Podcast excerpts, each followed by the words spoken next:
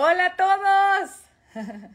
¿Cómo están? Oigan, yo muy emocionada como siempre, pero hoy, como les he estado planteando en las últimas semanas, estamos teniendo a gente de primerísimo nivel y hoy vamos a tener aquí a Juan Barragán. Muchos de ustedes lo deben de ubicar, pues obviamente por lo que ha hecho en su trayectoria en los medios de comunicación, específicamente en TV Azteca, pero hoy vamos a conocer cosas que no van a poder creer de cómo construyó su carrera, de los secretos de la comunicación que cualquiera de nosotros hubiera querido saber antes. Y vamos a invitarlo de una vez porque ya veo que se unió. Denme un segundo para poder hacer esto. A ver si te veo, mi querido amigo. A ver, a ver. Hola a todos, bienvenidos, bienvenidos, los estoy viendo ahí. Creo que ya te estoy viendo. Veo. ¡Ay! ¿Cómo estás? Muy bien, encantadísimo. De verdad estaba esperando, muy emocionado. Me bañé. Eso. Me bañé para estar en tu transmisión. Tiempo no pasaba? sí.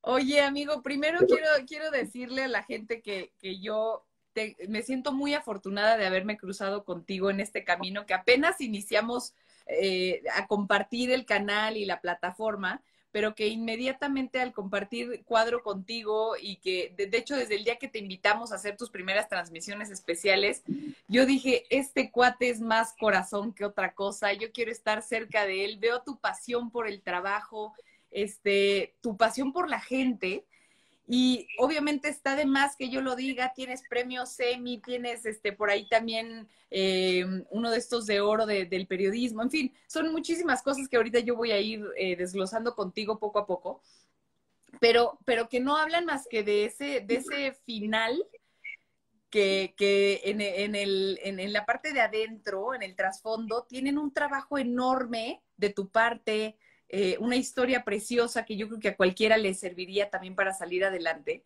Entonces, dicho eso, bienvenido a mi mundo. Este, y ahora, por favor, danos la bienvenida a tu mundo. Queremos saber quién eres y específicamente Juan Barragán, este famoso que la gente encuentra en las calles, con quien se toma la fotografía. ¿Cómo empezó? O sea, la realidad es, ¿dónde empezaste? ¿Quién, quién era tu familia? ¿Tenías hermanos? ¿No? ¿Cómo fue ese, esos primeros pasos acercándote a la comunicación? Paola, pues eh, quiero agradecerte antes que nada, o antes que todo, quiero agradecerte infinitamente esta transmisión en vivo, sobre todo contigo, con una gran periodista mexicana que tiene, pues, obviamente una trayectoria también gigante. Y, este, y también agradecer infinitamente a cada uno de nuestros este, seguidores y, por supuesto, a la gente que se va a conectar en este momento, porque Sí, justamente, justamente, fíjate que hace ratito estaba yo en mi labor periodística buscando contactar, porque tú sabes que los miércoles, por ejemplo, los miércoles yo salgo a la calle a hacer transmisión, enlaces en vivo con el pueblo, con la gente, con temas, con cosas que nos interesan muchísimo. Y tú sabes que hay veces se nos cae una historia o, o se nos puede caer una transmisión, un enlace. Claro, todo eso lo preparamos. Y justamente Justamente este miércoles estaré yo en la primaria, donde yo cursé mi primaria. Y después de ahí me muevo a la secundaria, donde cursé la secundaria. Eh, se me cayeron unos enlaces porque iba a ir con un médico, porque estoy muy preocupado por muchos temas como reportero, como periodista, estoy muy, pero muy preocupado y también como ciudadano a pie. Uno de ellos es el cáncer de mama, que también a los varones les da pero obviamente hay una gran responsabilidad por parte de nosotros. Bueno, ese enlace se me cayó, el doctor tiene un pendiente eh, y me dijo, ¿sabes qué? Nos vamos para el siguiente miércoles. Perfectísimo. Pero resulta que contacté yo un chorro de gente, en ese ir y venir y todo lo demás. Entonces ya tengo cubierto casi seis enlaces durante un mes y medio. Wow. Pero el siguiente enlace que voy a ir a hacer es precisamente a la primaria Niños Héroes de Chapultepec, donde yo estudié la primaria, después a la secundaria Jaime Torres Bodet, número 26. Esto es en Ciudad de Zahualcoyotl.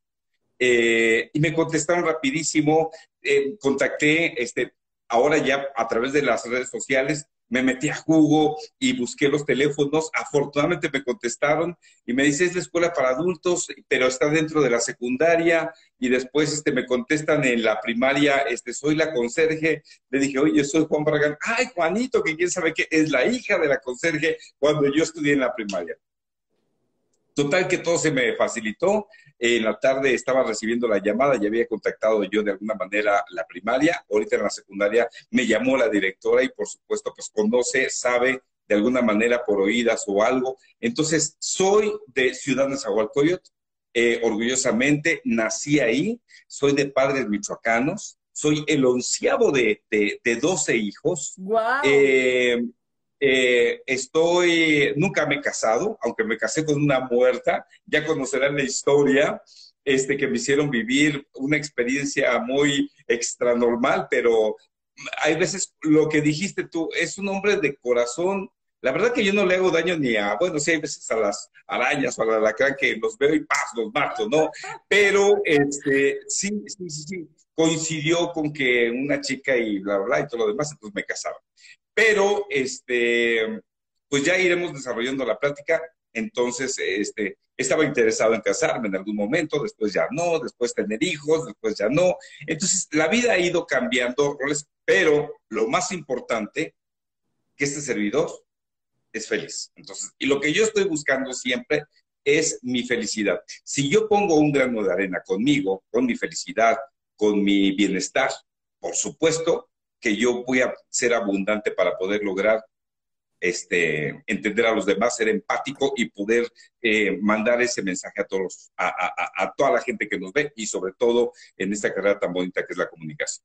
Mira, yo me equivoco muchas veces, pero contigo estoy segura que no me equivoqué. Oye, este, ahorita que dijiste esto de los once hermanos y de tus papás michoacanos y de Inés, etcétera, ese contexto para, para ti en el, en el ámbito profesional del mundo de la comunicación, ¿cómo empezaste? O sea, de entrada, ¿cómo te imaginaste en un mundo de comunicación y cuáles fueron tus primeros pasos en un mundo laboral en general? Eh, ¿Cuál fue tu primer contacto, por ejemplo, con hacer dinero o con tu propia eh, sensibilidad hacia la responsabilidad de dedicarte a algo? Bueno, pues yo eh, justamente eh, le estaba comentando a, las dos directoras de las escuelas, le dije justamente quien me formó a mí, a este servidor, fueron mis maestros, tanto de primaria como de secundaria. ¿Por qué? Porque tuve un papá y una mamá maravillosos, maravillosos, y mañana voy a ir de trajecito, claro, sin corbata, porque a mi madre le encantaba que yo siempre vistiera de traje, entonces, mañana voy a, trabajar así como de saquito y todo, en honor a mi mamá que está en el cielo. Pero mis maestros fueron los que me dieron a mí la formación, porque mis papás no sabían leer ni escribir. Mi papá, mi mamá, ¿no? Entonces, ¿cómo yo logro entender que yo quiero estar aquí transmitiendo eh, o estando en la televisión? Pues yo creo que fue como un don, un talento que llegó y en algún momento yo cuando veo, por ejemplo, sí fue una coincidencia porque mi papá llegaba medio cansado de trabajar. Tenemos paleterías o teníamos paleterías en aquella época y entonces mi papá llegaba a las 10, 11 de la noche de trabajar y yo recuerdo un día, un sábado, que había noches nocturnas o espectaculares en la televisión, blanco y negro, Dios mío. Estoy hablando de hace muchos años, estoy hablando de hace 48 años más o menos. Entonces, mi papá llegaba, teníamos una salita que se había comprado apenas, este, mi mamá, mi papá, y se sentaba en su sillón, ¿no? En su sillón individual, prendían la tele porque ya venía el box. Y mi tío vivía a la vuelta, ¿no? Eh, un hermano a la, a la vuelta, entonces todos se reunían porque soy el más chico, el onceavo el penúltimo. Entonces se reunían los mayores, los grandes, mis tíos, mis hermanos y todos a ver el box. Mi mamá estaba haciendo una olla de, canela, ¿no? Y teníamos una bolsa gigantesca de pan, entonces decía mi papá, este, le llevaba su canela con su pan, y esas eran las noches maravillosas, imaginas, que yo viví con mi papá y con mi mamá. Entonces mi papá llegaba de trabajar y traía sus botas, sus zapatitos mojados.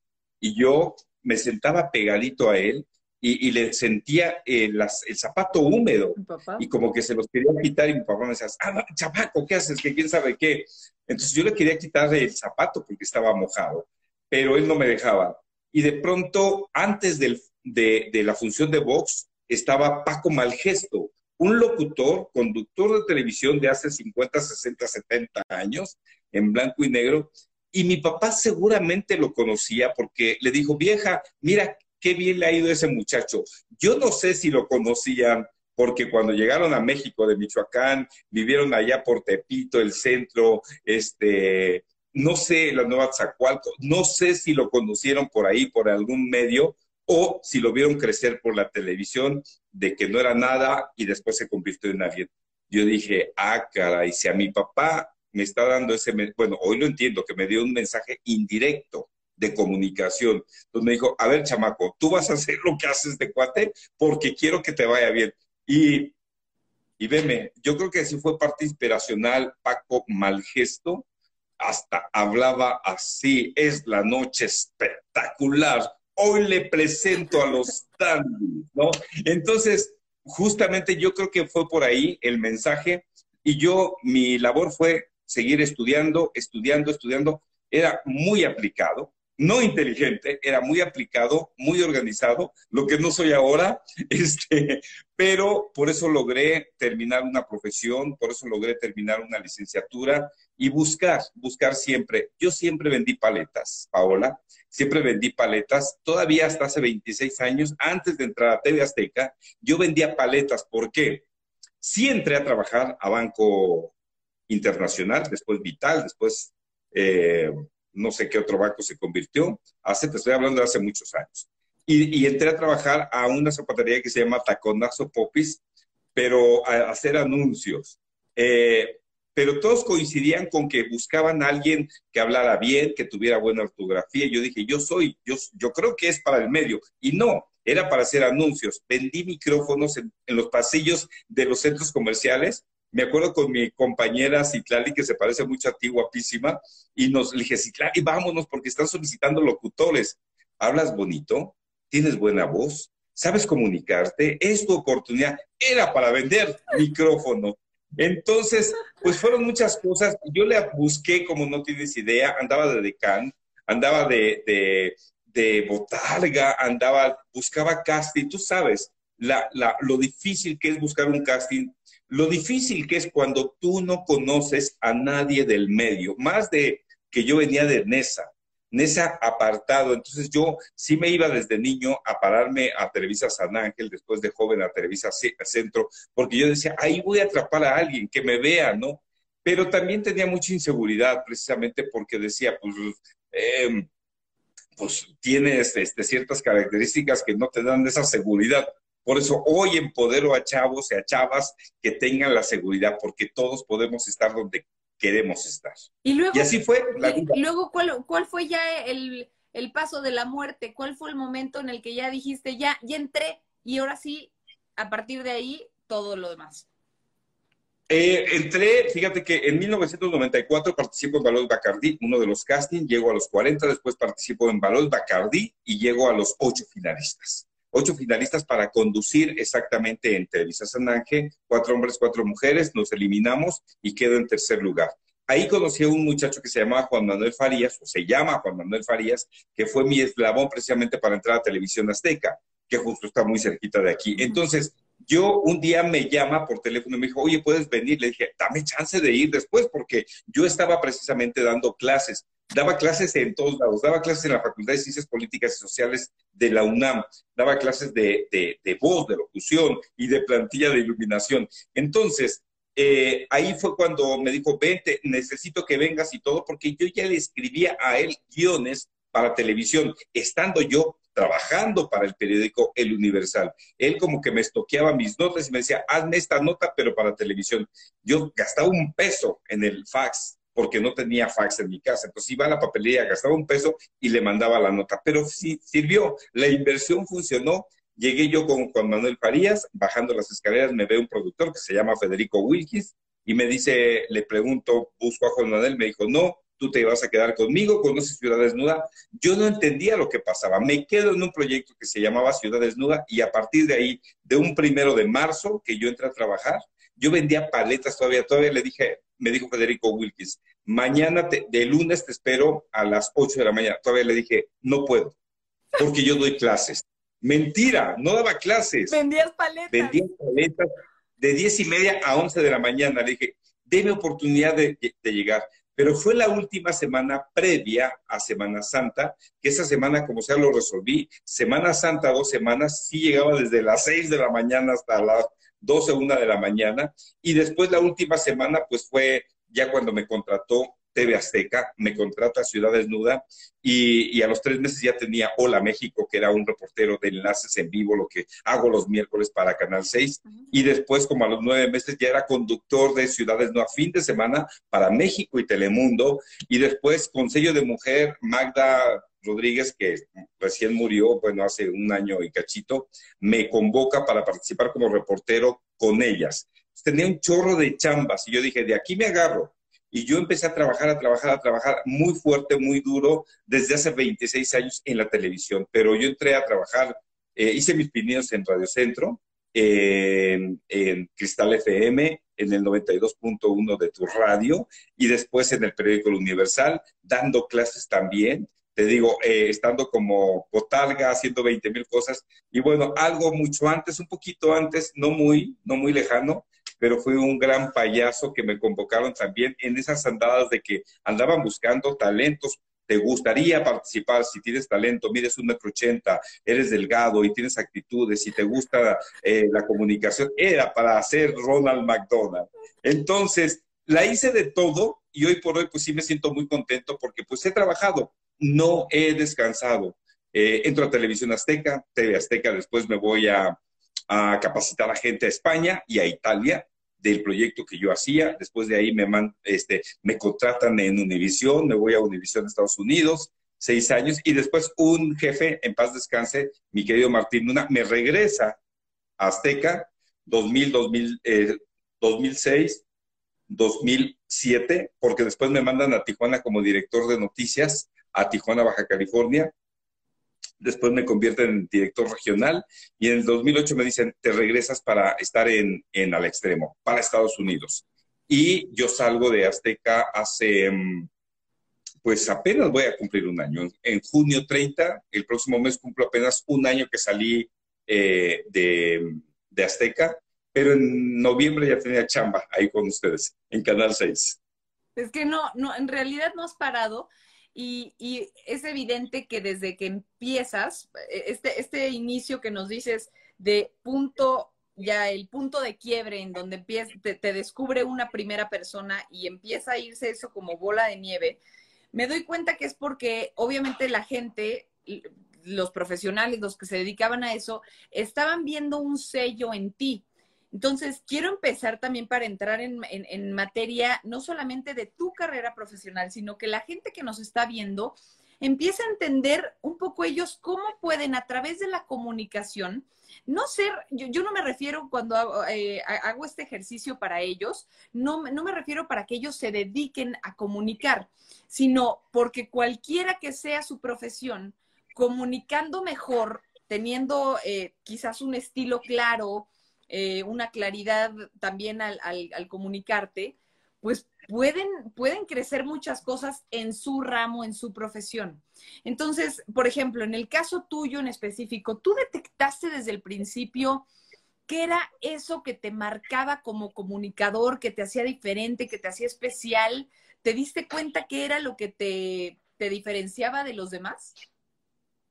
Sí, sí. Cuando yo, cuando Federico Wilkins me invita a trabajar en este proyecto importante que se llamaba Ciudad Desnuda, y era reportero, entonces yo salgo a la calle directamente a hacer, a, tener contacto con el público, con la gente, y vi esa gran necesidad, que yo no la tuve, afortunadamente, porque mi papá y mi mamá fueron sumamente trabajadores y nos enseñaron a trabajar y a ganarnos el pan, y que no se, que no se nos dificultara absolutamente nada. Si no teníamos dinero, pues te sales a vender chicharrones, ¿no? O paletas, o te pones a limpiar o ayudarle a fulano su todo perengano para que generaras un ingreso. Pero en la gente hay veces, esta es una política de educación, no, no todas las familias tienen este, esta educación formativa, ¿no? Eh, entonces yo veía muchos sí, muchos no. Entonces, muchos se les dificultaba, por ejemplo, pues obviamente hacer lo que hacíamos muchos, ¿no? En este mundo de salir adelante. Muchos no, pero no hay que tomarlos como algo que esas personas pues obviamente no saben, pero es porque no lo saben. Entonces, la necesidad, la pobreza, eh, la suciedad, eh, el, el, desabasto, el desorden, todo ese tipo de cosas, pues obviamente yo llegaba a los lugares porque obviamente pues, eh, gente muy humilde, muy pobre, no tenía esto, aquello y todo lo demás. Entonces, yo ahí entiendo que soy un enlace importante entre qué? Soy un enlace entre gobierno para ayudar a una persona que está necesitada y yo soy el medio, ¿no? Juan Barragán es el medio. Entonces, hacíamos un enlace precisamente para destacar y ayudar. Eh, yo después sí notaba, después, por ejemplo, que ayudábamos a una señora que le llevábamos un refrigerador, después quería que le lleváramos un carro, ¿no? Que porque necesitaba un carro para manejar. Sí podíamos, pero no era el medio tampoco. Entonces ahí yo entendí exactamente que sí somos un enlace importante. Y como la televisión era tan poderosa hace 30 años, hace 20 años, era tan poderosa que con un micrófono tú ingresabas a cualquier ministerio público, a cualquier dependencia del gobierno y casi, casi te hacían así, adelante, mi jefe y todo lo demás, te daban todas las facilidades. Había credibilidad, pero también el poder que no existían estas plataformas digitales que hoy por hoy cualquiera puede enlazarse o transmitir en vivo lo que está pasando hoy aquí, más allá y en el mundo, pues obviamente la televisión ha bajado un poco ese poder o ese nivel. Eh, entonces, ahí yo me doy cuenta exactamente que yo tengo un poder esencial, tengo esa relación y ese dominio para poder estar en contacto con la gente. Ahora, conozco perfectamente el perfil, el auditorio, nuestra población, porque también vengo de ahí. O sea, vengo de ahí. Nuestro público es precisamente esas grandes masas que a veces no tenemos el acceso para otro tipo de cosas, ¿no? Sino el acceso a esas plataformas digitales hoy, que casi el 98% las tenemos, el acceso al Internet, que es menor, pero el, de, el acceso a la televisión, que es mucho mayor todavía, televisión pública. Entonces, ahí yo me doy cuenta que es el, el momento para hacer enlace, pero de una manera objetiva, de una manera creativa y también no tomarme del medio por el medio para yo tener fama, tener fortuna o tener mayores seguidores. No, el medio me sirve a mí para empoderar a los demás, para ayudar. Y lo he hecho, lo he hecho desde hace muchos años y hoy por hoy por eso no me señala a la gente tan gacho ni tan feo como a otros compañeros, no, ni te ve exactamente, pero claro, hay veces no he sido tampoco tan incisivo, ¿no? Con el gobierno o no he sido tan incisivo con ciertos sectores, quizá porque también mi línea se ha destacado a otros rubros. Entonces me tienen como San Juan Barragal, ¿no? Hay veces. Pero sí es un enlace importantísimo. es una carrera padrísima en la que tú puedes aportar y puedes ayudar y puedes ser ese enlace entre gobierno, religión, o sea, puedes hacer un enlace de todo lo que tú quieras. ¿Crees que, por ejemplo, alguien que, porque toda todo, la parte en la que estudias también fue amplia y fue muy dedicada en el caso tuyo, pero a veces te veo y creo que también lo traes. Entonces me surge la duda de, de muchas personas que, que están en, en, el caso de mis redes, que, creo que tienen esa eh, inseguridad de saber si puedes aprender a comunicarte o si solamente el que nació comunicándose bien ya lo trae. Y porque hay mucha gente que me dice, es que Pau, yo hago X, ¿no? Otra cosa, soy doctor, pero, pero es que yo no soy bueno para comunicarme y siento que si fuera mejor para comunicarme ya vendería más o podría hacer llegar mis servicios a más gente, que a final de cuentas es mi interés porque Juan, desde cualquier eh, trinchera, la gente que suma a la sociedad, pues el chiste es que lo haga llegar a más gente, pero se sienten inseguros y creen que solamente quien así nació, así lo puede hacer. ¿Tú, tú, tú qué opinas? Porque yo veo que tú tienes de las dos, pero para la mayoría de la gente, ¿cómo funcionará? ¿Se pueden aprender a comunicar? Se puede, se puede, por supuesto, porque fíjate que yo hago coaching y, los sobre liderazgo, ¿no? Entonces, un líder nace o se hace. Entonces, ahí les dejo la pregunta. Ahora, ¿un comunicador se hace o, nace o se hace, ¿no? O tiene talento. El comunicador regularmente, eh, eh, uno, eh, un comunicador que no tiene tanta comunicación verbal o, no verbal, ¿no? Digamos, la verbal es cuando tú hablas y hablas bien y todo, y, entiendes el concepto, el mensaje, lo analizas y lo, y lo disparas de una manera eh, muy, muy fácil. Yo creo que eh, el talento que tenemos muchos de los comunicadores es precisamente porque nos enfrentamos. Si es un talento extraordinario, si es talento extraordinario de la gente que se dedica a la televisión, a las redes sociales, a, la locución. Además, si a esto le agregas responsabilidad de lo que tú estás hablando, pues obviamente estás haciendo bien tu chamba. Ahora, cualquier otra persona que estudió otra disciplina distinta a la de nosotros, que es la comunicación, pues obviamente se tiene que comunicar. Un médico se comunica con sus pacientes, un maestro se comunica con sus alumnos, un arquitecto se comunica, pues obviamente con los maestros de la hora. Todos deben de tener un lenguaje de comunicación y todos lo tienen que adoptar. Por ejemplo, damos teoría de la comunicación, de cómo pararte, ¿no? De cómo vestirte, de cómo utilizar el lenguaje corporal y no y, el lenguaje verbal. Yo creo que todos deberíamos de tomar este tipo de, de, de elementos para empoderarnos mucho más, porque ¿a quién o quién no ha estado frente a un auditorio de 10, 20, 50 personas?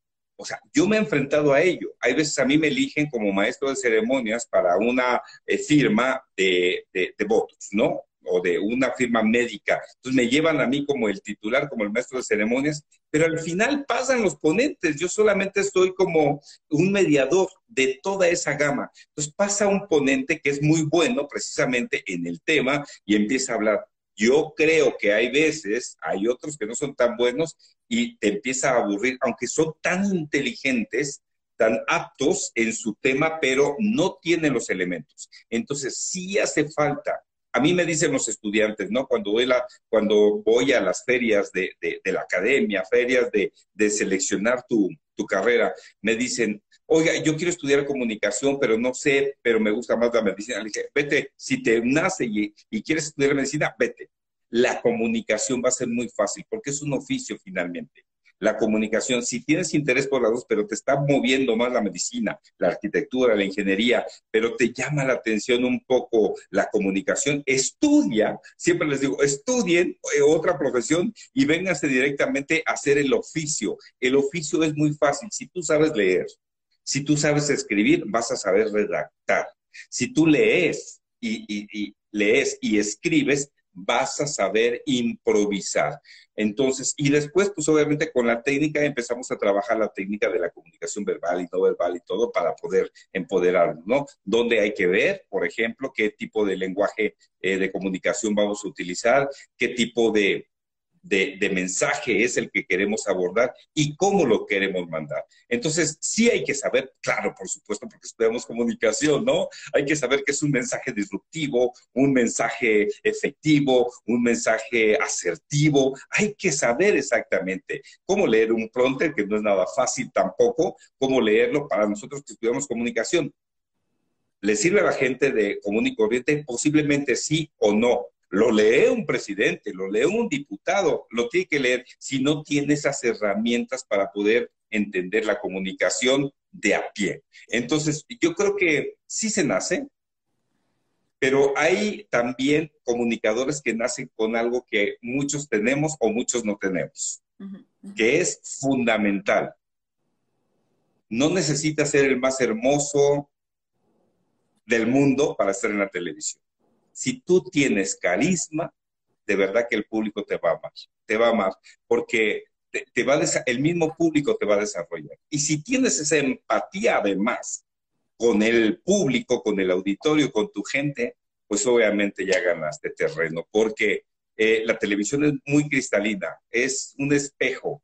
Entonces hay que saber y hay que ser muy cuidadoso con nuestro auditorio para poder entenderlos a ellos y poder reflejar esa, eh, esa agua cristalina que queremos responder con ellos. Sí, sí, esa, esa parte que dices de, la empatía es muy importante. Y, y, y, ahora que hablas de todo eso, creo que eh, me, eh, me, parece de, de, por lo menos, esto que tú nos platicas, que la comunicación y también el crecimiento personal van de la mano, como que yo te oigo y digo, ¿cómo alguien puede comunicar esa empatía y esa simpatía y esas ganas de estar con la gente? A ver, yo no digo que no haya, eh, hayamos comunicadores, me voy a incluir, es que estamos medio locos o que nos equivoquemos o que incluso habrá algunos que también puedan ser malas personas. ¿eh? Yo no digo que todos los comunicadores tengan que ser buenas personas, pero sí creo que hay una facilidad de alguien eh, en tener empatía con la gente y que se pueda sentir este de ay, me identifico y hay algo en esta persona que me cae bien, que no es tampoco que seamos monedita de oro, pero con algunas personas del público nos iremos identificando porque al mismo tiempo, yo creo que el, tema de exponerte, Juan, es hacer, hacerte vulnerable y el, para hacerte vulnerable tienes que estar también listo de saber, bueno, pues tal vez perfectos no somos, perfectos no, no somos, y, y, nuestros errores van a estar ahí abiertos a la gente durante toda nuestra vida si es que esto es lo que queremos hacer para siempre. Pero entonces tenemos que trabajarnos tanto para que en el momento de que hablemos, no, no, no escupamos eh, veneno, ¿no?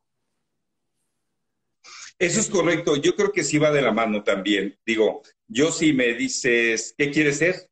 Feliz, feliz, ¿no?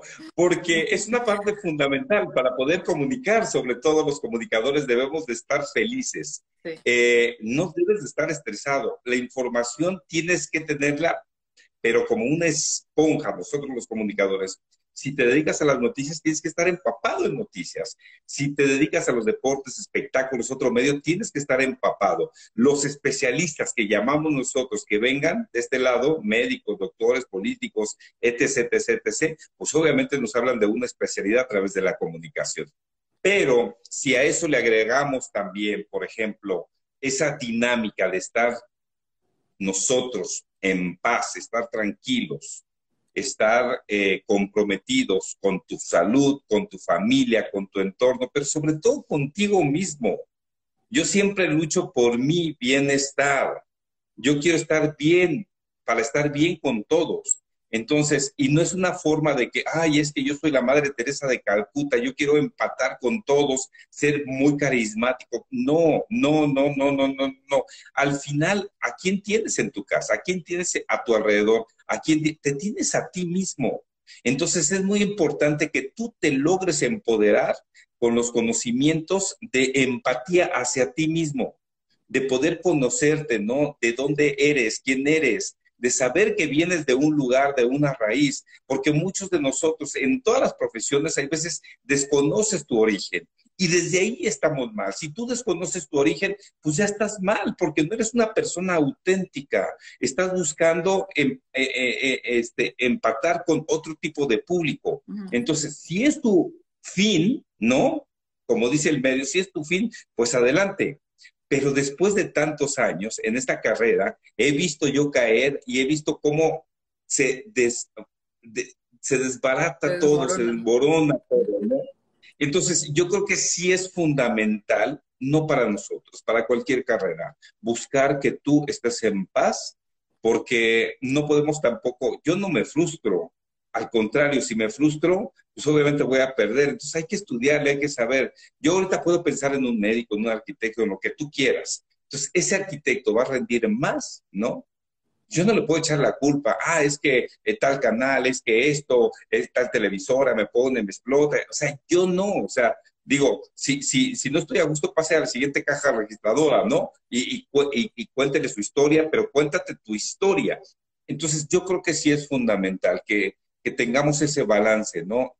Tuyo para poder servir a los demás y en cualquier profesión, en cualquier carrera. Ahorita que hablas de esta parte eh, feliz y positiva que tienes, me gustaría agarrarte contra la pared y preguntarte ahora justo lo contrario, porque obviamente para, para que estés construido de una forma tan dulce que, eres irrompible, pues tan flexible, tan suave que que, es difícil romperte, tuviste que haber pasado por cosas que casi te rompieran. Eh, alguna que, que, nos puedan, alguna que nos quieras, que nos puedas compartir, que, que tengas más o menos claro el cómo saliste de ahí, una herramienta que de hayas dicho, le hice así. Sí, eh, cuando yo empiezo en TV Azteca, bueno, cuando empiezo en el Universal, era un grupo muy de elite, ¿no? O sea, toda la gente, y tenían, todos mis compañeritos, ellos tenían dinero, su familia tenía dinero, entonces eh, ya era un pensamiento distinto al mío, para empezar. Pero me incluían, afortunadamente, me incluían. Y de pronto, pero cuando querían salir a comer, a pasear, a cenar, a hacer sus fiestas, pues ahí, aunque quisiera, sí me invitaban, me incluían. Pero no podía, porque yo tenía que irme a comer la comida de 15 pesos, la comida corrida, y ellos la comida de 100 pesos, ¿no? En aquella época. Entonces, y me incluían, vete para que le dije, no, porque ustedes, yo, les decía, ustedes ganan mil pesos, ¿no? A la semana. Yo gano 100 pesos a la semana. No, que hacemos la cooperacha y todo. Le dije, no, porque además no me gusta, a mí me gusta ser muy independiente. Uno, ¿cómo salir de ahí? Pues obviamente hablar con la verdad.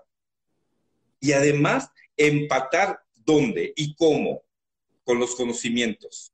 Si, esa, si, esos compañeros venían de escuelas, de universidades muy destacadas, ¿no? Venían de, de, una sociedad completamente distinta a la mía, venían de una educación completamente distinta a la mía, pues obviamente yo lo que tenía que hacer era embonar, empatar, porque no es lo mismo, por ejemplo, ¿no? Con Claudia Soto, que pongo el ejemplo de una compañerita de, que hice el servicio social con ella, yo ya tenía como 26 años, ella tenía como 22, o 21 años, ambos habíamos terminado la carrera, estábamos haciendo el servicio social y Claudia Soto entendía todo. Y este servidor no lo entendía. Claudia, ¿cómo, te, cómo era? Pues claro, porque Claudia venía de otra, de otra sociedad completamente. A Claudia le enseñaron inglés, francés, a montar caballo, clases de canto, de ballet, de esto, aquello. Su cerebro se desarrolló más que el mío. Por eso hoy me considero afortunado porque yo digo, qué bueno que, que me incluí en este mundo, ¿no? Veo otro caso, Roberto, ¿no? Roberto que venía de papás así muy adinerados, con mucha lana, y un día me toca la puerta y me dice, Juan, ayúdame, por favor, dame chamba. Cuando era gerente de TV Azteca, le dije, Roberto, solamente te puedo pagar 15 mil pesos, hacerte un combo. Pero Roberto hablaba de verdad, japonés, inglés, francés, alemán, era, pero súper dotado, era un, y yo decía, ¿dónde está la inteligencia para poderle rascar y echarle ganas, no? Este, falta ese chip. Ahora, ahí yo me rompía, pero yo decía, no, aquí yo, yo adelante. Una vez en Ciudad Desnuda, este, eh, me invitan eh, una compañerita, ¿no? Mariana Giribet, ¿no? Una compañerita a su casa de del Pedregal, y de pronto, pues era como yo, carismático entre todo el grupo. Y y estaban bailando todos y de pronto eh, alguien me ve llegar porque llegué tarde, ¿no? Porque estaba trabajando y alguien grita y dice, guarden sus carteras, guarden su... pero así, ¿no? El chavo, ¿no? Haciéndose el gracioso, guarden sus carteras, guarden, pero así. Y, y, este, y todos voltean así, ¿no? Y las señoras así muy copetudas, bien bonitas, las tías y la mamá de Marianita Girvet, ¿no? Bien bonitas las señoras y todo. Cuando yo voy entrando a su casa, ¿no? Por un pasillo largo y guarden sus carteras. De pronto, dice, es que ahí viene Juan Barragán y es de Nesa, es raterillo, o sea, dices, ¿cómo es? Yo me dio tanta pena que fui con la señora Cecilia, sí soy de Nesa, pero no soy ratero, ¿no? Entonces, ¿cómo, ¿cómo lidias con toda esa gente? Hoy por hoy me siento más satisfecho y orgulloso de este servidor, porque ¿dónde estoy y dónde están ellos? Sin hacer bullying sin hacer, y te sigue haciendo la gente daño. Hay veces te sigue haciendo daño porque eres exitoso, porque eres feliz, porque tienes muchas cosas. Últimamente, eh, ahora que salgo yo del programa al extremo, que duré 13 años, yo no sé qué pasó ahí en ese alboroto, que yo me resistía y yo no fui a tocar la puerta porque yo dije, yo pues, tengo talento y soy muy trabajador, pero sobre todo soy un hombre honesto, no le hago daño a nadie y trabajo y no le debo mi trabajo absolutamente a nadie. Y entonces, después, pues bueno, obviamente entre chismes, mitotes y estos intereses y todo lo demás, pues sí, mi productora fue subiendo información y al final yo salgo de ese proyecto, ¿no? Entonces, sí te voy a decir que, que, pasé, por ese momento yo decía, no entendía, porque nunca me habían corrido de esos modos, ¿no? Sí me había corrido en algún momento, pero de esos modos jamás en la vida, sin poder aclarar a los ejecutivos, a los jefes. Bueno, hasta me cerraron las puertas. Y yo todavía no logro entender por qué. Pero es una mafia, ¿no? Es una mafia. Entonces digo, pues que Dios los cuide y los bendiga. O sea, yo sigo mi camino porque yo hoy estaba haciendo ejercicio, este, en la tarde, después nadando bien a gusto.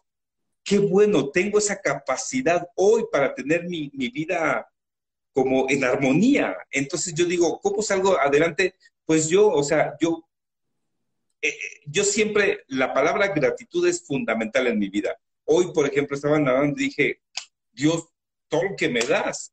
Ahora, eh, había comentado contigo algo la vez pasada que me tocó estar contigo en el telediario y yo te decía que, que yo hoy por hoy busco, pues nada más, ya si a mí me ponen aquí, allá y todo lo demás, ya no busco como tocar puertas y esto, aquello, y, y busco, yo me quiero el lugar de fulano, sultano, pero Como si hiciste al principio, como si hiciste al principio. No, al principio fíjate que yo buscaba, no, yo trabajaba mucho. Ah, otra de las cosas, yo trabajaba y otros compañeros me decían, Juan, no trabajes tanto. A las empresas no les gusta que, bueno, a las empresas te explotan, pero yo estaba tan, tan, este, necesitado de que de trabajar, porque somos bien chambeadores en mi casa, de trabajar y el trabajo sí me llevó a dignificar a este personaje. O sea, el trabajo dignificó a Juan Barragán. Hoy por hoy, pues, tengo chamba y mucha chamba. No sabes cuánta chamba tengo, que hace ratito me estaba viendo las bolsas. Necesito comprarme aquí algo bien bonito de luz y todo para que, para que me vea bien. No estoy así tan feo, ¿eh? Público presente. Eres guapísimo, Juan. no, muchas gracias. Hay un millón de veces que qué guapo está Juanito y que nada. Ah, muchas gracias. Que la fregada. O sea, créeme que nada más tú te ves mal. Tú piensas que te No, muchas gracias. Entonces, no, es, es eh, yo creo que la gratitud es fundamental en mi vida. O sea, no estoy mintiendo ni nada, se ve en la cara, en la sonrisa y todo lo demás, ¿no? Cuando tú dices algo con voluntad, con apego, con, con, ganas de decir las cosas. Eh, pero sí, sí le he trabajado, no sabes cuánto. Y aparte le he trabajado en otros rubros para poder tener, mira, porque esta carrera también, déjame decirle a nuestros colegas que no se crean, uno piensa que, bueno, van a ganar los millones. Hay veces que cuando le eh, cuando el jefe dice, si hay lana y me gustas para que te vengas acá a trabajar, a chambear, si tú te pones ahí los moños y dices, ah, yo, gano, yo, yo cuesto tanto y te los pueden pagar, sí te los pueden pagar. A mí me fue muy bien, ¿no? Me ha ido muy bien. Y entonces ahorita ya es como la cereza, ya voy a trabajar. De verdad, agradezco bañar, levantarme, bañarme en la mañana e irme a divertir en el, en el proyecto que hoy me encomendó Canal 6. Oye. Si me ponen a hacer noticias, pues padrísimo. Ay, Dios mío, es que te quiero preguntar un millón de cosas. Eh, ¿Sabes que una, una cosa que me quedé ahorita, lo, lo, lo, de la herramienta que decías, el tema de, de cómo, eh, a ver, para mí la herramienta es la educación, pero la educación eh, no solamente, como dices tú, a veces habemos quien, como tú, por suerte, tuviste una familia que te educó a salir adelante sí o sí, habrá gente que la familia no, pero que sí lo tiene de la escuela y entonces puede ser eso una herramienta. Entonces, mm, eh, a mí me gusta poner ese énfasis en que, por ejemplo, hubo, llegó un momento en que un ricachón que sí tuvo eh, eh, educación y que estudió hasta japonés, francés, etcétera, te llegó a pedir trabajo.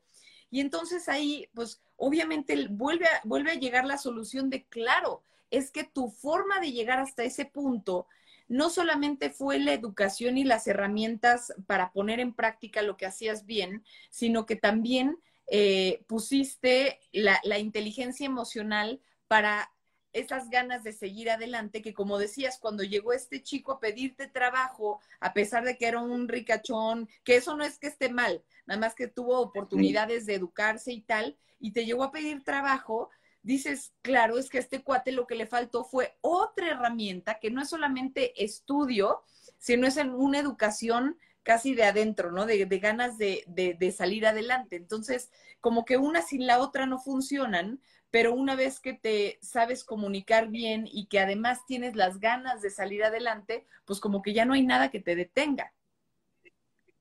Es la necesidad que yo creo con la que crecemos.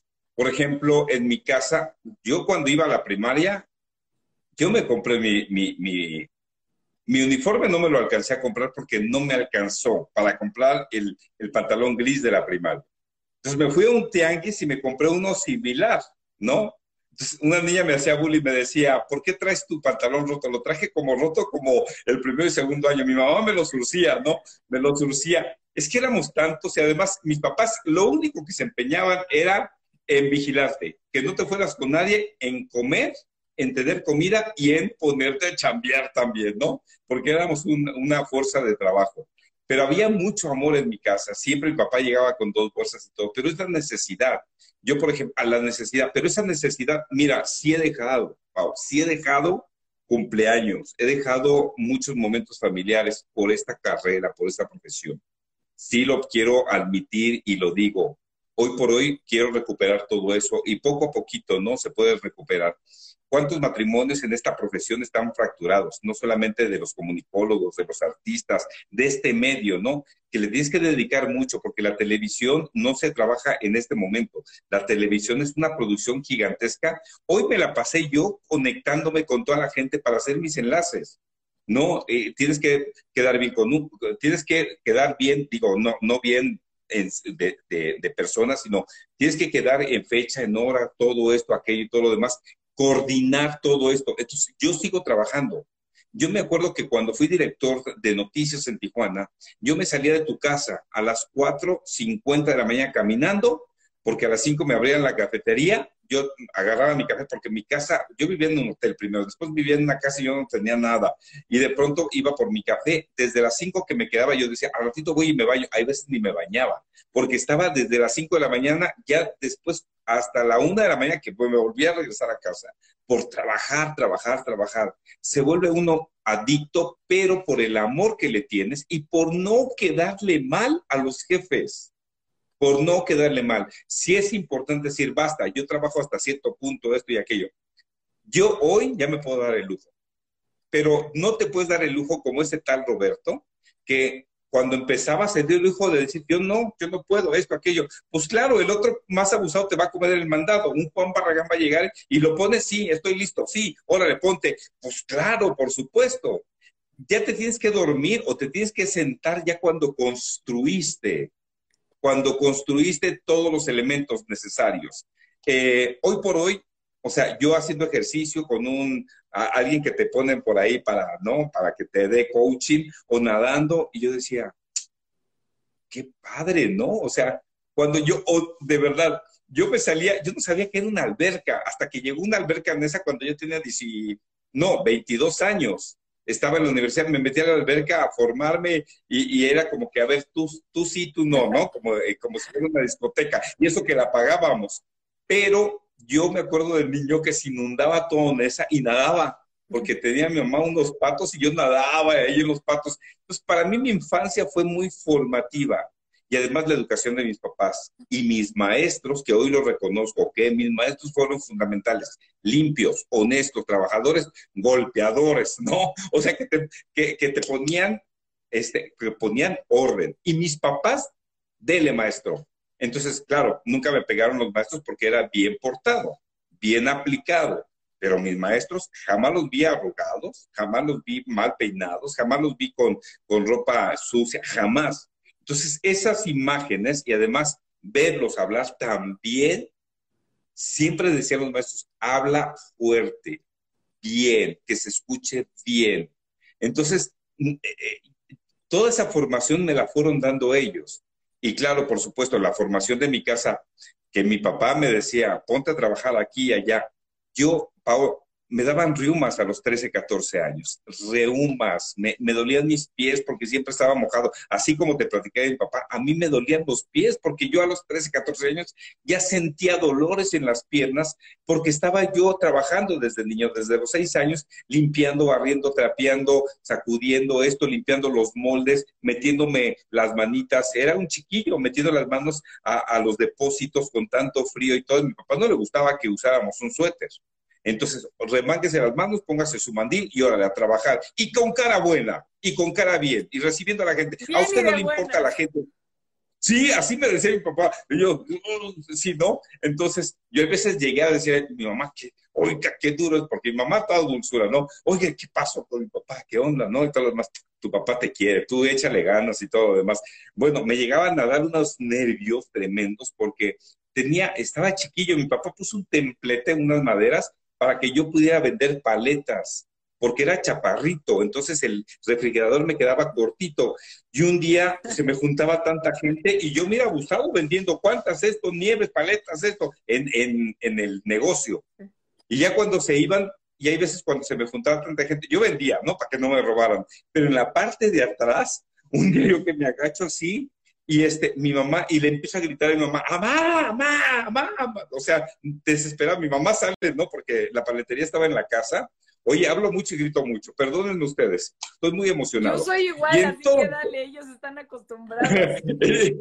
entonces le grito, mamá, y yo estaba así, encorvadito, y me dice, ¿qué pasó? Le digo, ay, tengo muchos nervios, tengo muchos nervios, ¿no? Y este, mi mamá me dijo, mándalos a chingar a su madre a los nervios. Eso es así, cuando te den, tú diles esto. O sea, me, fue, me, me, me quitaron el miedo de muchas cosas, pero la inseguridad o la seguridad te, las vas, te la vas dando tú. Porque cuando yo iba a los castings y veía, por ejemplo, los, muchachitos, ¿no? En mi fila, que yo ya había logrado llegar a los 10 o, o 5, y veía a los cuatro y los veía, yo decía, no, pues ya, estos se quedaron porque están mejor que yo, están bonitos, están esto, aquello. Yo los empoderaba. Entonces, por eso no me quedaba. Entonces, sí es muy importante que nosotros tengamos esa seguridad. Mi mamá me decía algo que yo no lo entendía. Hijo, es que tú tienes mucho carisma. Yo decía, ¿qué será el carisma? Pues sí, ¿no? yo, yo, yo lo entiendo ahora con la gente, con nuestro público, y de eso me valgo. A veces digo, qué padre, ¿no? Por eso, pero también el carisma es uno, pero la seguridad te la da. A mí la seguridad me la dio y me la otorgó y me la regaló el carisma pero ya de, ya de viejo, ya más grande, hasta que entré yo a trabajar como reportero. Oye, ahorita que hablabas de, la parte del trabajo, de lo mucho que trabajaste desde chiquito, sientes, o sea, no sé si es cierto arrepentimiento cuando, cuando nos dices, ahora quiero recuperar todo eso que perdí. O sea, ¿sientes que viste una rayita más de lo que te hubiera gustado? para entender un poco, para traducir un poco eso que nos decías. Sí, no, me, refiero yo, por ejemplo, siempre estuve, pero sí dejé, por ejemplo, los 15 años de mi sobrina, ¿no? O ir a un hospital por estar trabajando. Pero ya de, ya de grande como reportero, desde el periódico El Universal hasta la fecha. Entonces, hoy por hoy dije, no, ya no me quiero perder ni cumpleaños, ya no me quiero perder ni, ni cosas padres que, que, tengo que vivir, ¿no? Claro, es imposible porque a veces tienes una obligación fundamental, ¿no? Y si no, pues no te alquiles. Entonces yo tengo una obligación de estar todos los días y estar al pie del cañón por nuestro público. Pero no, no, no, no, no me refiero absolutamente nada. Al contrario, qué bueno que yo me formé de esta manera, que he trabajado tanto, porque hoy por hoy tengo la recompensa. Hoy por hoy vivo como quiero vivir. Hoy por hoy descanso como quiero descansar. Sigo trabajando mucho, hay veces duermo muy poco porque sigo trabajando, soy bien activo y estoy aquí quedando clases, quedando coaching, que, que trabajo para una plataforma digital, que hago una entrevistas y a todo mundo que me solicita una entrevista, ¿no? Que me dicen, oiga, profe, oiga, maestro, oye, Juan, oye, aperturado, siempre. Porque a mí, créeme lo que me cerraron muchas entrevistas, nunca me dieron entrevistas, me dejaban en, el, en, el pasillo. Entonces, sí es, para mí es importante. Entonces, todos los días yo tengo dos, tres entrevistas, ¿eh? De, gente de youtubera, este, entrevistas así muy eh, eh, fastuosas como esta, tan bonita y todo lo demás, pero muy padres, ¿no? Muy padres. Entonces, quiero atender. O sea, no porque, ay, yo es que quiero ser, no, no, no, no, es mi personalidad además. Es una personalidad que me decía una compañerita que ahorita está en Colombia, que fue mi última compañera conductora en Al Extremo. Ella después renunció porque ya no aguantaba tampoco a la gente del extremo. Este, Me dijo, tú eres marciano, Juan. Dice, porque en el medio la gente te pone el pie, la gente quiere ser más, la gente se pone enfrente. Tú eres un marciano completamente distinto, ¿no? Eh, tú, una entrevista de alguien que no conoces, por ejemplo, te dicen, oiga, ¿me puedes una entrevista? Y sí, dale, hasta les das su teléfono. Pero todo eso me ha traído a mí también buenos dividendos. Me ha traído fortalezas, me ha traído cosas bien bonitas en mi vida bien padres en mi vida, ¿no? Entonces, pues, suena, lo seguiré haciendo. Suena como que a, muchas cosas le dices que sí. ¿Hay algo que le digas que no, Juan? Ah, sí, ahora ya a mi tiempo. Ahora sí ya digo no. Ahora, ¿puedes? No.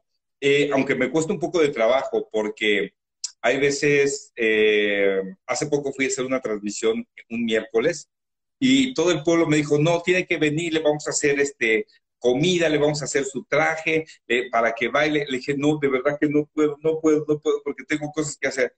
Porque el sábado y el domingo quiero que sean míos. O hay veces el sábado y el domingo yo los ocupo para trabajar. Y yo quiero y necesito descansar también. Entonces, sí, ya, me, ya, ya empiezo a decir no. No, porque sí es necesario, sí es necesario decir no porque pues tengo compromisos también familiares, ¿no? Que después de 11 hermanos, pues imagínate la cantidad de, de compromisos que tengo el fin de semana o entre semana que atender y, este, y quiero estar pues obviamente más cerca de la familia. Pero sí, sí, sí, sí, hay que decir no a, para ti. Y eso se, lo he aprendido de mucha gente. Yo veo, por ejemplo, compañeros que se la pasan en el gimnasio, en el gimnasio, acá bien a gusto. Y en el gimnasio es una forma de liberarte, ¿no? de cuidarte, de cuidarte, de, para ti, de cuidar tu salud. Y yo digo, Chini, ¿por qué no lo hago? Porque no estás disciplinado en esa parte. Entonces dices, ¿sabes qué? Ahora sí, ahora va la mía, ¿no? Pero sí, no hay que decir no a, algunas de las cosas que te pueden destruir también. Ahí te va, te voy a empezar a decir algunas de las preguntas que veo, porque la verdad he visto que nos han escrito muchas, pero te voy a decir algunas y ahí tú contestas las que quieras. Por ejemplo, aquí Yeltsin nos dice, que por cierto siempre está los lunes en el live, dice, ¿qué hace usted para tener los pies en la tierra, señor Juan? Eh, pues yo siempre, mis raíces, saber de dónde vengo, siempre, siempre, siempre. Mira, Pau, mi familia sigue viviendo en esa. Entonces, hoy por hoy, mis sobrinos todos son fregoncísimos, todos, los hijos de mis hermanos, de mis hermanas. Pero mis hermanas, mis hermanos se quedaron ahí. Entonces, como, como sea, pudieron sacar a sus hijos. Hoy sus hijos están tan empoderados que, que, abastecen, ¿no? A los papás. Pero mis hermanos siguen con, siguen con esa dinámica, ¿no? Como nos enseñó en mi casa mi mamá, ¿no? Entonces, yo veo a mi hermana, le digo, invierte, invierte en, man, en esto, aquello que piensa que una que vende como joyitas, hace pulseritas y todo afuera de su casa, ¿no? Saca su vitrina y la mete y todo lo demás. Esas son las cosas bonitas. ¿Por qué me va a dar pena decir que mi hermana vende, que saca su, su vitrina, ¿no? Y hace pulseritas o hace cosas para ganarse la vida? Ganará 200 pesos al día. Entonces ella con tanto gusto y con tanta alegría guarda su dinerito, ¿no? Le digo, inviértele. Si ganas 200, inviértale en 190 y quédate con 10 pesos. Y órale, dices que me da miedo. Le dije, ¿tú crees que los grandes empresarios no pierden millones de pesos? Este servidor ha perdido dinero, pero me ha aventado como el borras. He ganado, pero he perdido. Entonces, la forma de, de, mantenerse con los pies en la, en la tierra es obviamente no renegar de tu raíz, de lo que eres, porque eso es fundamental. Saber de dónde eres, pues obviamente para seguir, ¿no? Este, estando firme a tus convicciones. Luego acá, a ver, déjame ver. Felicidades, Pau y Juan, ambos hacen un gran trabajo. Acá Judith dice, eres un encanto, rey hermoso. Por acá te dicen, Juan es el mejor, Bratzi. Judith, acá quién más dice, eres maravilloso. No, te dicen una cantidad de cosas lindas. Este, eres lo máximo, eres un encanto y mi conductor favorito hace 15 años. Eh, ah, acá dicen, déjame subir un poquito. A ver si encuentro preguntas. Un excelente ser humano, Juan. Eh, ah, Dice Eddie, no conocía su trayectoria y en verdad me parece muy interesante. Además, eres un tipazo, dice Eddie. Felicidades. Gracias, Eddie. Muchas gracias. Acá Iván te dice, ¿me puedes enviar un saludo? Es Iván Fernández. Saludos, Iván. Muchos saludos. Aquí dice, qué gusto. Y para arriba todo. Dicen acá, qué gusto verlos a ambos. Acá, soy tu fan. ¿Qué más nos dicen por acá? Déjame subir. Ay, es que desde hace rato y los dejé pasar. Yo me quedé con las preguntas, ¿verdad? Qué mala onda. Este, Fíjate que hace rato este, estaba yo en el metro, ¿no? Y TV Notas, que le mando muchos saludos y muchos besos a mis amigos de TV Notas, pues publicaron, ¿no? Algo así como que Juan Barragán lo corrieron de al extremo de TV Azteca y ahora, pobre, no tiene ni siquiera para, para un taxi, ¿no? Y usa el metro, ¿no? Entonces, yo, o sea, no sabes la cantidad de cosas padrísimas que me ha, que me ha tocado ahorita en el metro, ¿no? Este, es un transporte rápido. Yo tengo, yo viajo de, del Metro Universidad para el Metro Juárez, donde está nuestro canal, Canal 6 Multimedios. Me bajo en Juárez. Para mí es, es rapidísimo por todas las actividades que tengo. yo me desgasto mucho. Me queda mejor porque me hago desde acá hasta allá, me, me echo de verdad como una hora y media, una hora cuarenta y cinco en la mañana. Si yo salgo a las siete de la mañana, salgo a las siete, estoy llegando casi nueve 9 y 10, 9 y cuarto. Entonces, dos horas de, manejo como que no, en, un trayecto que te haces 20 minutos. Eh, hoy, por ejemplo, veo yo, ¿no? Este, eh, y fíjate, hasta me sirvió porque voy ahí y, me dice, me dice un chavo, ¿no? Así bien elegante y me dice, este, como que te conozco, ¿no? Y yo voy así sentado, iba sentado a un lado, le digo, le dije, no, no creo, ¿no? me eres Juan Barragán, andas de incógnito, ¿no? Entonces, son cosas bien padres, ¿no? Pues traes el cubrebocas y todo lo demás. Otra vez un chamaquillo, ¿no? Te ubican. Sí, yo me eh, ya había regresado del, de, de, de, Viva la Vi, del programa, y llego al, a Metro Juárez, me siento rápido, veo un, un, un, asiento, y sí, siempre me siento, ¿no? Ya si veo a alguien, pues más adulto que yo, le digo que se siente.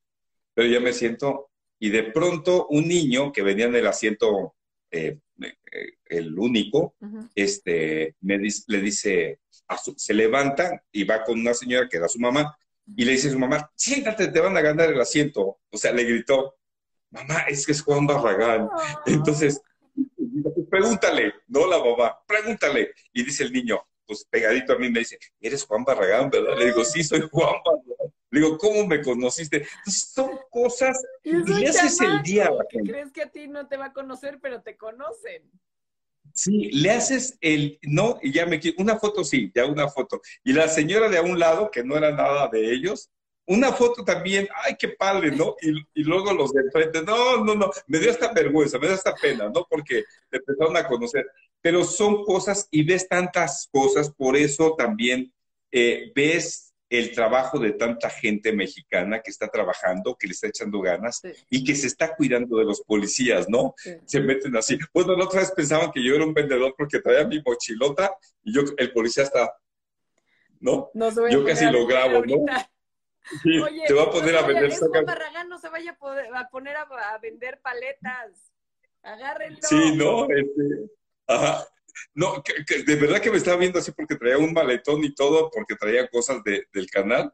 Y, este, y, se puso así, ¿no? Yo ya me senté y todo, me hice como el menso, y después que agarro, casi casi lo grababa, ¿no? Pero sí me estaba vigilando, ¿eh? Me estaba vigilando, dijo, a ver, ¿a qué hora se levanta este cuarto a vender, ¿no? a vender cubrebocas o paletas o algo. Acá José Licona dice, personajes con esa humildad y sencillez son la motivación para muchas personas. Felicidades, un fuerte abrazo. Nada, José Ligona, muchas gracias, muchas gracias. Acá dice, son las bases, son las bases de cómo tener respeto hacia la comunicación. Acá su lema dice, su constancia lo ha llevado hasta donde está y lo más importante es que no ha perdido el piso, sigue siendo una persona sencilla que le gusta compartir su historia de vida. Acá dice Néstor, eh, Néstor, eres el mejor maestro y Pau, además muy linda, saludos. Tal vez es uno de tus ah, alumnos, Juan. Seguramente sí, Néstor. Sí, Néstor debe ser uno de mis alumnos. Fíjate que en MBS el taller cuesta un poquito más dinero, ¿no? Casi cuatro veces más de lo que yo doy el taller en, cuando salgo itinerante a, dar el taller. Claro, es, una, es un solo día, pero ahí casi lo resumo. y este, hacen un esfuerzo descomunal mis alumnos con tal de ir a tomar el taller, el curso, ¿no? Entonces, eso pues obviamente también se agradece. Y mi responsabilidad es el respeto que yo les puedo dar y ofrecer y sobre todo que se lleven contenido, información, eh, bases para que ellos se puedan desarrollar, porque lo que estaban buscando, pues yo se los tengo que dar, se los tengo que ofrecer. Acá dice, promesas cumplidas, Tarso. Dice, Juan, eres una persona admirable. Acá dice Misael, eres único, Juan, me fascinas, bendiciones siempre. Eh, ah, Misael, gracias, Acá Iván dice, hay que ir a practicar, ah, pero no vemos qué, porque no se ve el, emoticón. Acá, eh, ¿cuál es el sueño de Juan Barragán para su carrera en un futuro? Ah, esa es una buena pregunta, Verdinos. De aquí para adelante, ¿qué ves en tu carrera? Mira, sí me gustaría estar en noticias. Sí me encantaría estar, eh, desarrollarme de aquí para el Real en, noticias, en un espacio informativo. Me encantaría. Ese es como ahí, este, ojalá que me aceptes. Paola, tú tienes la vara alta y nos ponemos ahí, ¿no? Ah. Oye, ve mi cara. No. soy yo la de la vara alta, no manches. Dios. no, sí, me gustaría, sí, este, pues eh, hacer, hacer eh, ya noticias, aunque también me encantaría, este, hoy que estaba nadando, dije, ¿cómo le hago? Porque sí me quisiera ya ir a la parte ejecutiva, ¿no? De las televisoras. Sí me gustaría esa parte, ¿no? Mañana en primera plana, Juan Barragán declara que quiere ser ejecutivo. Oye, eso, Le voy a quitar la chapa. es todo un cambio, Juan. O sea, esto que me acabas de decir es, es totalmente distinto. O sea, a ver, noticias, lo sé porque me lo has llegado a platicar de cómo también eh, la parte, o sea, la parte de tu carrera que dedicaste a noticias, te gustó, aunque también fue peligroso, ¿eh? Me acuerdo que me dijiste que tuviste por ahí algunas amenazas, ¿no? Es correcto desde que iniciamos en Ciudad Desnuda, porque no sabíamos el alcance que teníamos como televisora y obviamente cuando eh, desmantelas una banda en la colonia Buenos Aires, en aquella época, pues obviamente te estaban buscando, ¿no? Y a mí, yo me acuerdo que me buscaron en Canal de Chalco, ahí fue donde me interceptaron, porque yo venía de Nezahualcóyotl, entonces en Canal de Chalco. Yo estaba entrando todas las mañanas, entraba a las 4.50, 4.30, 4.20, dependiendo hacia dónde iba mi enlace, mi transmisión, ¿no? Hay veces llegaba a las 3 de la mañana. Entonces, eh, seguramente porque como no tenía un horario establecido, ¿no? Entonces yo creo que un día de esos me encontraron como a las cuatro y media de la mañana y casi me tiran del bordo de, Chalco, ¿no? En las aguas turbulentas. Pero este, sí, o, otra, otra vez, una, cuando yo estaba como director de noticias, este, uno de mis camarógrafos no lo acredité para que cubriera las elecciones en Baja California. ¿Por qué no lo acredité? Porque yo tenía ciertas acreditaciones, tenía tantas acreditaciones, ¿no? Eh, ahora INE te da pues ciertas acreditaciones y tú dices, oye, necesito más y esto. No, que no, que quién sabe qué por protocolo. Entonces yo no lo acredité. ¿Por qué? Porque nada más tenía dos cámaras y tenía tres camarógrafos. Entonces, él era mi camarógrafo nocturno. Entonces, mis dos cámaras iban a estar trabajando durante el día. Y en la noche, ya él ya, ya, o sea, los conteos iban a terminar a las nueve, diez de la noche, se iba a ir la cámara que estaba acreditada y él me iba a hacer la calle, que no necesitaba ninguna acreditación. Pero una noche antes me amenazó de muerte me dijo que me iba a encobijar porque no lo había acreditado. Entonces te enfrentas a muchas cosas, inclusive con tus propios compañeros, ¿no? Y cositas que te llegan a pasar también por confiado, ¿no? Que, que esta parte, pues obviamente ya como que hay que cuidarla mucho más. Pero yo me refería ejecutivo también de alguna televisora, porque imagínate, pues ya pasé yo como... Ah, a mí me quedó claro esa parte, claro. Sí, sí, entendí. Como, como formador, como maestro, como catedrático. Ya estuve como director de noticias regional, ¿no? Ya estuve muy involucrado con la parte de ventas. Y ahora, con el tipo de contenidos y con el tipo de audiencia que sabemos y conocemos, pues obviamente, ¿no? ¿Qué nos hace falta? Pues no se los voy a decir porque son mis ideas. Entonces, mis ideas van a funcionar en algún momento para aumentar los niveles de audiencia, ¿no?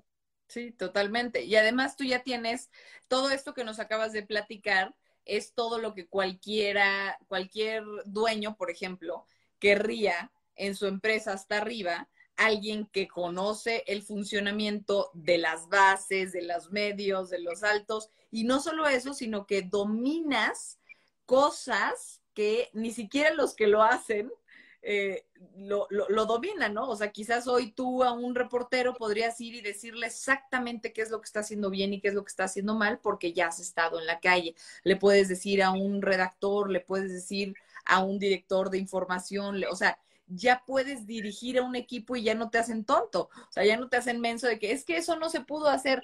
A ver, ven y le jalas la oreja, te voy a enseñar cómo se hace, ¿no?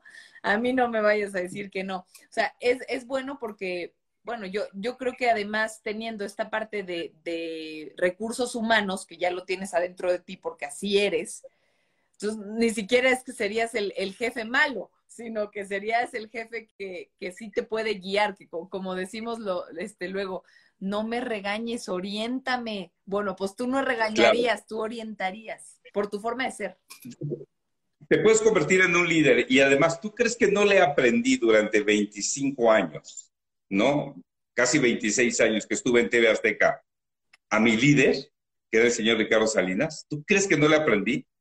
nosotros teníamos pláticas con él y nos decía cómo hacerle cuando desde un principio teníamos que hacer las cosas. Nos orientaba, nos decía cómo hacer las cosas.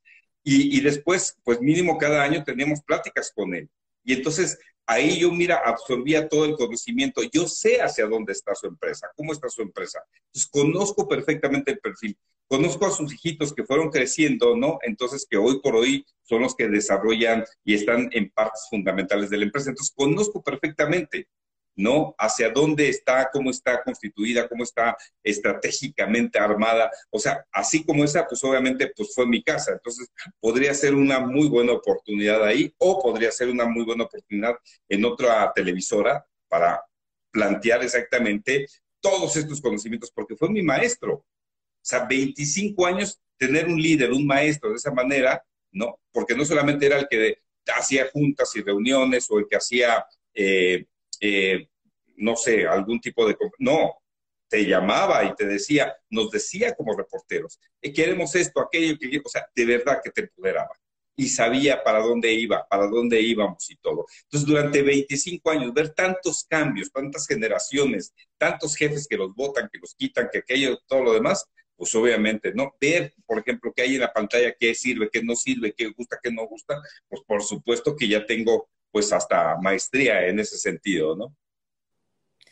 Última cosa que le quieras decir a la gente que te está viendo ahorita, porque si no, nunca te voy a dejar ir a dormir y ya son las once y media. Bueno, yo quiero decirles que hagan lo que hagan, se tienen que divertir. Lo tienen que hacer con amor, con mucha pasión y hay que ser felices, hay que buscar, sí hay que trabajar muchísimo. El trabajo dignifica al hombre o dignifica a la mujer. Sí hay que trabajar.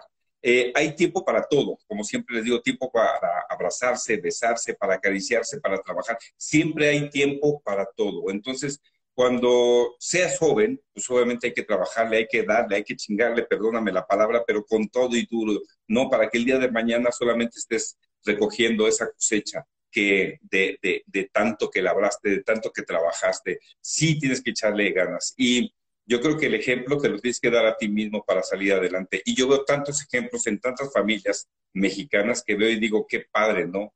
Eh, a mí me enorgullece mucho cuando veo un médico, un arquitecto, alguien que salió de la nada y que es el orgullo de su familia, de la colonia, de su maestro. Digo, qué fregón qué fregón. Caso de mi colonia, ¿no? Que, que hoy por hoy tengo muchos compañeros que están, pero ¡pum! O sea, no solamente este servidor, este, yo estoy así chiquito, yo veo todos mis compañeritos que estudian en la primera secundaria con em, de NESA, ¿eh? con empresas en puestos, pero espectaculares. No quiero mencionar nombres porque muchos salieron de NESA que están ahí en la Cámara de Diputados, en la Cámara de Senadores, que están en presidencia, aunque sean de Morena, pero bueno, en fin, los han arrastrado y todo lo demás. Están en empresas muy importantes, con cargos muy importantes, están fuera del país, pero es porque yo creo que traíamos una disciplina muy particular de que la educación que nos dieron en casa pues fue fundamental y además que pues, obviamente hay que cuidarse, ¿no? Porque en el camino también de este servidor ha habido pues muchas cosas, muchísimas cosas que también te puedes tropezar, caer y quedarte ahí. Entonces, pues de eso no se trata la vida. La vida se trata de que estés sano, que estés fuerte, que estés eh, saludable y que estés feliz. Pues mire, yo de todo esto que escucho eh, me quedo eh, nada más a manera de, cierre con tu, con lo que dije desde el principio, con tu corazón enorme, con tu resiliencia, esa, esa, esa manera de reponerte de las adversidades, con tu con la perseverancia de verdad, porque es una disciplina, pero, pero también es voluntad, pero son ganas. siento que la perseverancia en tu caso conlleva desde adentro hacia afuera, o sea, tienes que estar armado por dentro, tienes que tener un corazón que se quiere entregar y a la mera hora hacerlo, ¿no? Llevarlo a la acción, porque de nada sirve la buena intención si no lo llevas a la acción y tú eres un maestro de llevar las cosas a la acción. Y no solo eso, sino que además tienes eh, resultados hermosos como poder decir, oye, tengo Grammys, tengo dos Grammys y además tengo el, el micrófono de oro al mejor periodista, o sea, eres, eres un tipo que no solamente llegó desde abajo, sino que has trabajado, has tenido resultados y que hoy yo veo que a pesar de todo lo que podamos decir, el mejor resultado y lo que más habla por ti es tu sonrisa, Juan. O sea, tu, tu sonrisa y tu manera de ahorita tener, darte el tiempo de platicar con nosotros es algo admirable que obviamente has construido gracias a todo lo que has vivido. Gracias por regalarnos hoy tu experiencia, tu narración, porque te lo juro que hoy más de uno se va a ir de esta plática diciendo, ay, yo me quedo con esto, yo me quedo con esto, yo siempre me voy a acordar de esto y en unos años va a haber alguien que diga, así como tú viste a tu primer ídolo con narrar un partido de box y tu papá decir, a ese chavo le ha ido bien, así alguien va a decir, yo me acuerdo cuando Juan Barragán le contó a Pau que tal y tal, y, y, y esta anécdota de Juan yo me la quedo para crecer. O sea, indiscutiblemente todos nos vamos a ir de aquí con un granito para seguir adelante y te agradezco infinitamente que te hayas dado el tiempo. Oye, y brindo porque, porque aquí empiecen muchas cosas en el futuro, que se te hagan realidad las dos cosas que nos dijiste. A mí me encantará, pero eh, fascinada de la vida compartir camino y más proyectos y profesión. Ojalá que la vida nos regale esa oportunidad por ahora cada uno desde su trinchera a hacer lo que mejor sabemos, que es comunicar para entregarnos y ser una herramienta para que la gente esté mejor.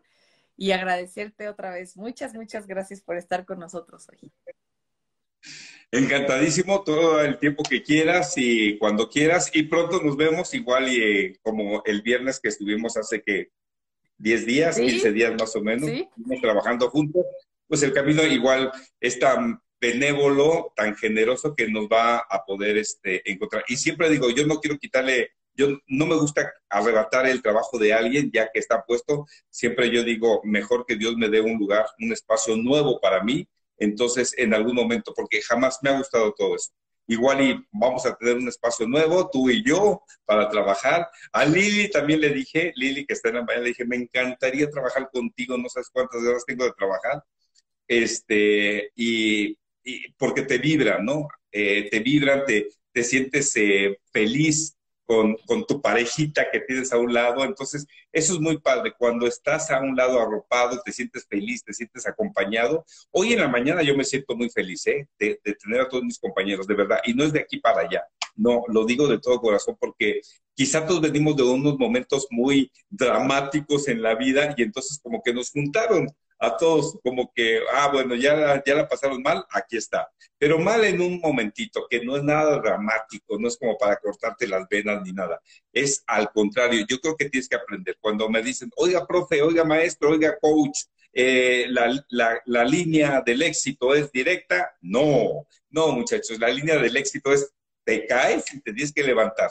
Pero, ajá, y hay, y hay mucha gente que se cae con las drogas. Entonces, ese es otro tema que, no, que deberíamos de, atenderlo, ¿no? las drogas, el alcohol, ese tipo de cosas es, es este otro tipo de temas. Entonces, te estás perjudicando a ti a tus órganos. Entonces, eh, cuando en las empresas te hacen daño o te, o, te hacen daño en algún momento de tu vida, ¿no? Compañeros, etc., etc., ahí te puedes levantar de una manera singular utilizando la inteligencia, ¿no? Utilizando la disciplina, el trabajo, la formación y, saber de dónde están tus raíces, ¿no? Y los quiero dejar con a todos ustedes los quiero dejar con, una reflexión también de ese servidor que dice así, dice, eh, a ver si me acuerdo, dice, eh, me enamoré de tus flores y no de tus raíces.